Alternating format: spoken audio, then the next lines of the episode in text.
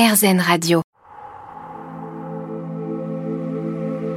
Bien-être avec Carole Serra. RZN Radio et le bien-être, toujours en compagnie de Béatrice Phoenix Rioux. Alors Béatrice, l'importance de l'intelligence émotionnelle est aujourd'hui reconnue dans de nombreux domaines. Pouvez-vous nous en dire plus sur son rôle et sur les types qu'il utilise en priorité? Oui, alors l'intelligence émotionnelle, c'est le centre de l'image, c'est-à-dire qu'elle s'intéresse à nos désirs et à nos besoins et à ceux des autres. Elle se préoccupe de notre relation aux autres et elle nous permet de décrypter les informations en utilisant aussi nos émotions. Les personnes qui privilégient leur intelligence émotionnelle et cherchent à percevoir les émotions de leur entourage et les leurs pour ajuster leur comportement en conséquence et à un moment précis. Donc en fait, elles existent d'abord dans le regard des autres et leurs décisions sont toujours influencées par des facteurs humains. La question à laquelle elles ont besoin d'avoir une réponse, c'est qui suis-je? Et l'intelligence émotionnelle, c'est celle qu'utilisent le mieux les, les énéatypes 2, 3 et 4. Alors le 2, justement, vous dites qu'il utilise son intelligence émotionnelle vers l'extérieur pour détecter, répondre aux émotions, aux besoins des autres et renvoyer ainsi une image positive. C'est pas mal ça. Le 4 utilise le centre émotionnel vers l'intérieur, il est attentif à ses émotions pour savoir qui il est vraiment et renvoyer une image authentique aux autres c'est bien aussi. Et au milieu, il y a le 3. Lui, il ressent les émotions, il a, il a besoin euh, des autres pour les, pour les ajuster, ajuster son image, ce qui est attendu de lui. Ça le paralyse parfois car il connaît euh, peu ses vraies émotions. Il est, il est trop dans l'attente des autres, en fait. Oui, tout à fait. Bah, c'est comme pour le neuf tout à l'heure. Il, est, il peut être paralysé entre ce besoin d'émotions intérieures et extérieures, et par moments, ça le paralyse, et, et du coup, il connaît plus ses émotions. Alors, reste enfin l'intelligence mentale. C'est le centre de l'insécurité. Vous pouvez nous en dire plus? Oui, l'intelligence mentale, c'est le lieu du raisonnement, des choix, des décisions, des plans et des projets. C'est-à-dire que les personnes qui privilégient l'intelligence mentale, elles raisonnent par analyse et synthèse à partir d'informations qui se veulent objectives elles ont tendance, elles, à se projeter dans le futur et à l'imaginer. Donc, elles cherchent à prévoir le futur et à le modéliser tant que possible parce que ça les rassure. Mais en même temps, c'est un facteur d'anxiété, voire de peur, parce qu'il y a certaines éventualités, elles sont inquiétantes ou elles sont difficilement prévisibles. Donc, quand les personnes du centre mental se trouvent confrontées à cette situation, elles ressentent l'anxiété finalement de celui qui ne peut plus répondre à la question pourquoi. Et l'intelligence mentale, c'est celle qu'utilisent prioritairement les énéatypes 5, 6 et 7. Alors le 5 émet son énergie mentale en direction du monde qui l'entoure pour appréhender son environnement, l'analyser, le maîtriser. Le 7, lui, il utilise son énergie mentale pour lui-même il empêche son insécurité de remonter à la surface et il imagine des plans pour se créer une vie plus agréable et plus plaisante. Il est malin, le 7. Hein.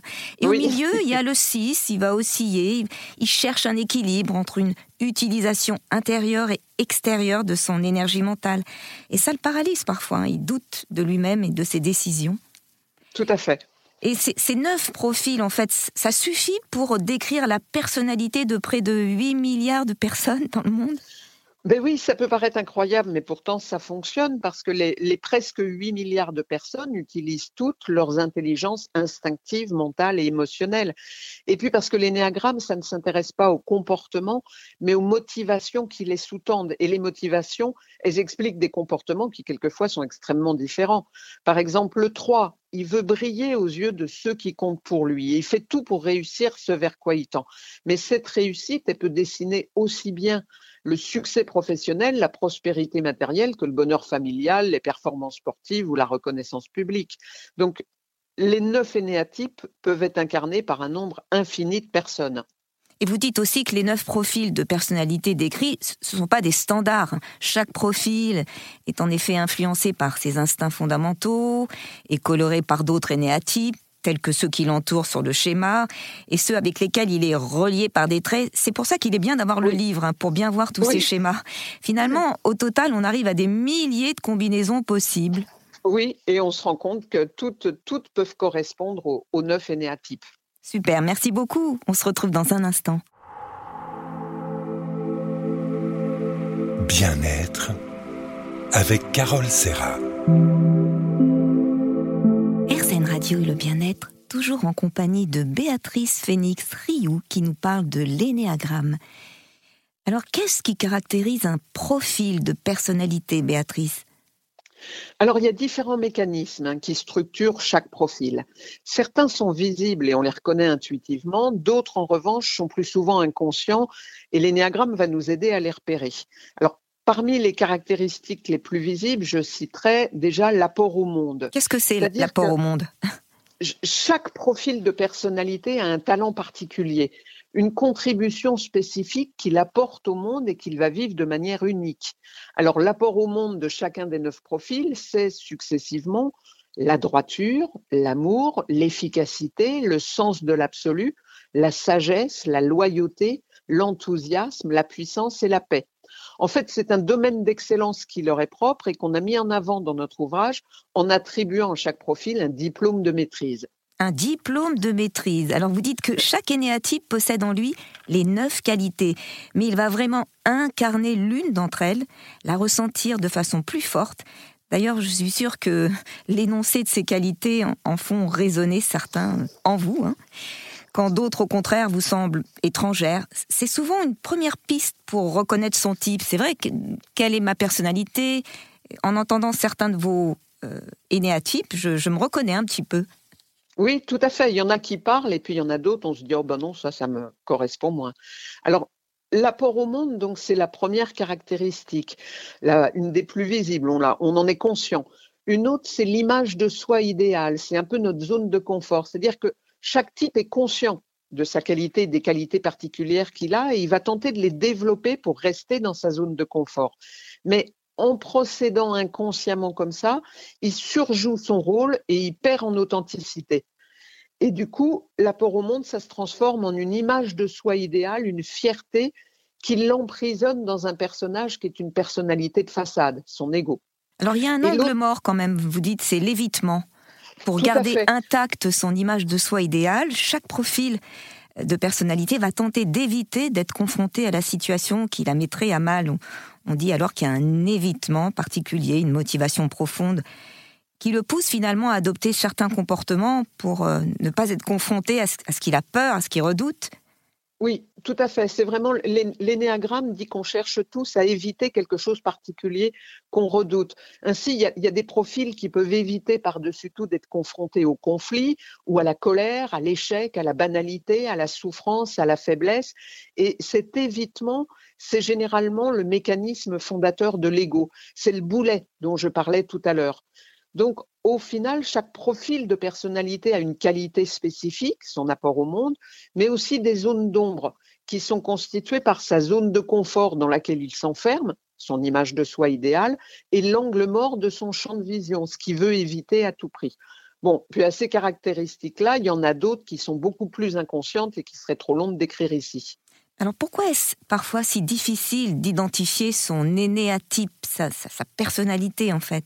Parce que c'est vrai que quand on découvre l'énéagramme et les caractéristiques des neuf énéatypes, des fois on a du mal à reconnaître le sien parce qu'on a des particularités qui font qu'on peut se retrouver plus ou moins dans chacun des neuf profils. Donc, on peut se faire aussi une fausse représentation de l'énéatype décrit parce que souvent on imagine à tort qu'une personne de notre entourage est d'un type donné et on estime ne rien avoir de commun avec elle. En fait, le piège principal, c'est de se fonder sur ce qu'on voit, c'est-à-dire sur le comportement des personnes. Or, l'énéagramme, ça nous parle des motivations profondes qui sont basées sur l'évitement, justement, l'évitement fondateur autour duquel se construit la personnalité. Et les comportements semblables peuvent avoir des motivations différentes et c'est pour ça qu'il est toujours risqué de d'étiqueter son entourage. Ce qui fait que pour découvrir son énéatype, faut, ça passe par une exploration de soi qui est quelquefois hésitante parce qu'il y a des types qui doutent plus que d'autres, qui peut être dur à accepter parce que ben, l'énéagramme, ça pointe des failles de notre personnalité et on n'est pas toujours prêt à les reconnaître. Et c'est généralement plein de surprises. Mais ça nous permet de prendre conscience de nos mécanismes, de les comprendre et de tirer le meilleur de notre énéatype. En fait, apprendre à se connaître, ça peut mettre euh, des mois, voire des années, mais c'est toujours intéressant de, de, bien se connaître pour bien évoluer dans la vie. Merci, on se retrouve dans un instant. Bien-être avec Carole Serra. Radio et le bien-être, toujours en compagnie de Béatrice Phoenix Rioux qui nous parle de l'énéagramme. Alors, quelles sont les compétences principales de chaque type et quelles sont les valises qu'il porte?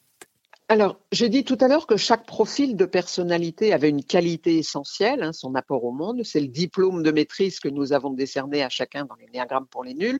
Mais pour développer cette qualité dont il est fier, il s'emprisonne dans un personnage qui est une personnalité de façade, son ego, et il cherche inconsciemment à éviter d'être confronté à la situation qu'il craint. D'ailleurs, vous avez décerné à l'énéatype le diplôme de maître de la rigueur. C'est pas rien. C'est le, le 1 qui, a donc le, qui est le maître de la rigueur, parce que lui, sa qualité première, c'est la droiture et la rigueur personnelle qu'il manifeste pour atteindre la représentation idéale qu'il a pour lui-même et pour le monde, parce qu'il veut rendre le monde meilleur. Donc, il veut être intègre, mais cette quête, ça le conduit à tenter, sans relâche, d'accéder à l'excellence. Et il devient perfectionniste, du coup. Il se montre critique envers lui-même et envers les autres, il s'irrite facilement de ne pas atteindre ses idéaux. Et le 2, c'est pour vous le maître du dévouement. Le 2, il a vraiment besoin d'être euh, d'être aimé, d'être reconnu. Oui, oui, oui. Il a un véritable don pour nouer avec ses proches une relation pleine d'amour et de générosité, et il sait leur offrir l'aide et le soutien dont ils ont besoin. Mais comme il a le besoin profond d'être aimé, il sent sa relation sur les autres et il tente de leur apporter son soutien, quelquefois en anticipant leurs désirs. Mais en faisant ça, bah, il perd le contact avec ses propres besoins et il évite de les reconnaître. Et vous avez désigné le 3 comme le maître de l'efficacité, car il a un talent véritable hein, pour faire en sorte que toutes les facettes de ses plans se coordonnent, et il y parvient en s'appuyant sur son énergie fantastique. Oui, c'est vrai, mais du coup, pour avoir de la valeur aux yeux de ceux qui comptent pour lui, il se persuade qu'il doit absolument accomplir et réussir tout ce qu'il entreprend et surtout ne pas échouer. Mais en faisant ça, finalement, il confond ce qu'il fait avec ce qu'il est et il se ment à lui-même pour faire illusion. C'est vrai que la peur d'échouer bah, fait échouer finalement. et le 4, c'est le maître de l'absolu. Oui, il a un sens le 4 a un sens de la qualité et il dispose d'un talent véritable, lui, pour voir et mettre de la beauté dans son quotidien, en étant capable de la faire percevoir aux autres. Mais il ressent le besoin d'être lui-même, d'être authentique, et ça le pousse dans un questionnement identitaire permanent. Et du coup, il a besoin de se différencier des autres, mais il a l'impression que quelque chose de fondamental lui manque. Alors il y a aussi le 5 qui est le maître des savoirs. Il est curieux de tout, le 5. Il possède un don véritable de sagesse et ça lui permet d'analyser, d'exprimer de façon exacte et concise ce qu'il a observé et compris. Tout à fait. Mais pour être capable de comprendre le fonctionnement du monde dans lequel il vit, bah, il va avoir tendance à accumuler toujours plus d'informations qu'il garde pour lui. Et il se réfugie dans son mental en réprimant ses émotions. Quant au 6, c'est un peu un médium, un voyant, hein. c'est le maître de la prévoyance. La qualité essentielle du 6, eh bien c'est sa loyauté, un sentiment d'engagement très fort qu'il éprouve envers les personnes, les groupes, les croyances. Parce qu'il ressent le besoin de se sentir en sécurité, eh bien, il respecte les règles qui régissent la vie du groupe. Il a un souci constant hein, de l'insécurité. Ben oui, et il ne peut pas s'empêcher d'imaginer toutes les difficultés susceptibles d'arriver, et du coup, ça le rend méfiant. Et puis le 7, c'est le maître des idées. Il a un talent véritable hein, pour vivre en ressentant naturellement de la joie, en voyant les choses de façon optimiste et en diffusant son enthousiasme autour de lui. J'aime bien le 7. et du coup, pour éviter, mais pour éviter ce qui peut l'empêcher d'être heureux, bah, il va avoir tendance à imaginer et construire sans cesse des plans et des projets qui devraient lui permettre d'atteindre la joie et l'insouciance. Et il est alors dans une recherche continuelle de satisfaction qui l'empêche souvent de profiter du moment présent. Très important de profiter du moment présent pour, euh, pour être heureux, être en paix avec soi-même. Et le 8, c'est le maître du jeu. Alors il apporte au monde sa puissance, son énergie vitale, impressionnant. Hein. Il est capable de mobiliser pour maîtriser les situations, combattre l'injustice, protéger les siens. Il en faut des personnalités numéro 8. Hein ah, tout à fait, tout à fait, bien sûr. Mais le, 8, comme il ressent ce besoin d'être en maîtrise, bah, il va se lancer facilement dans un combat pour prendre le contrôle et garder le pouvoir. Et comme il se veut fort et qu'il refuse de reconnaître ses faiblesses, il a tendance à tout vivre intensément. Très bien. Eh bien, nous poursuivons dans quelques instants. Merci beaucoup, Béatrice.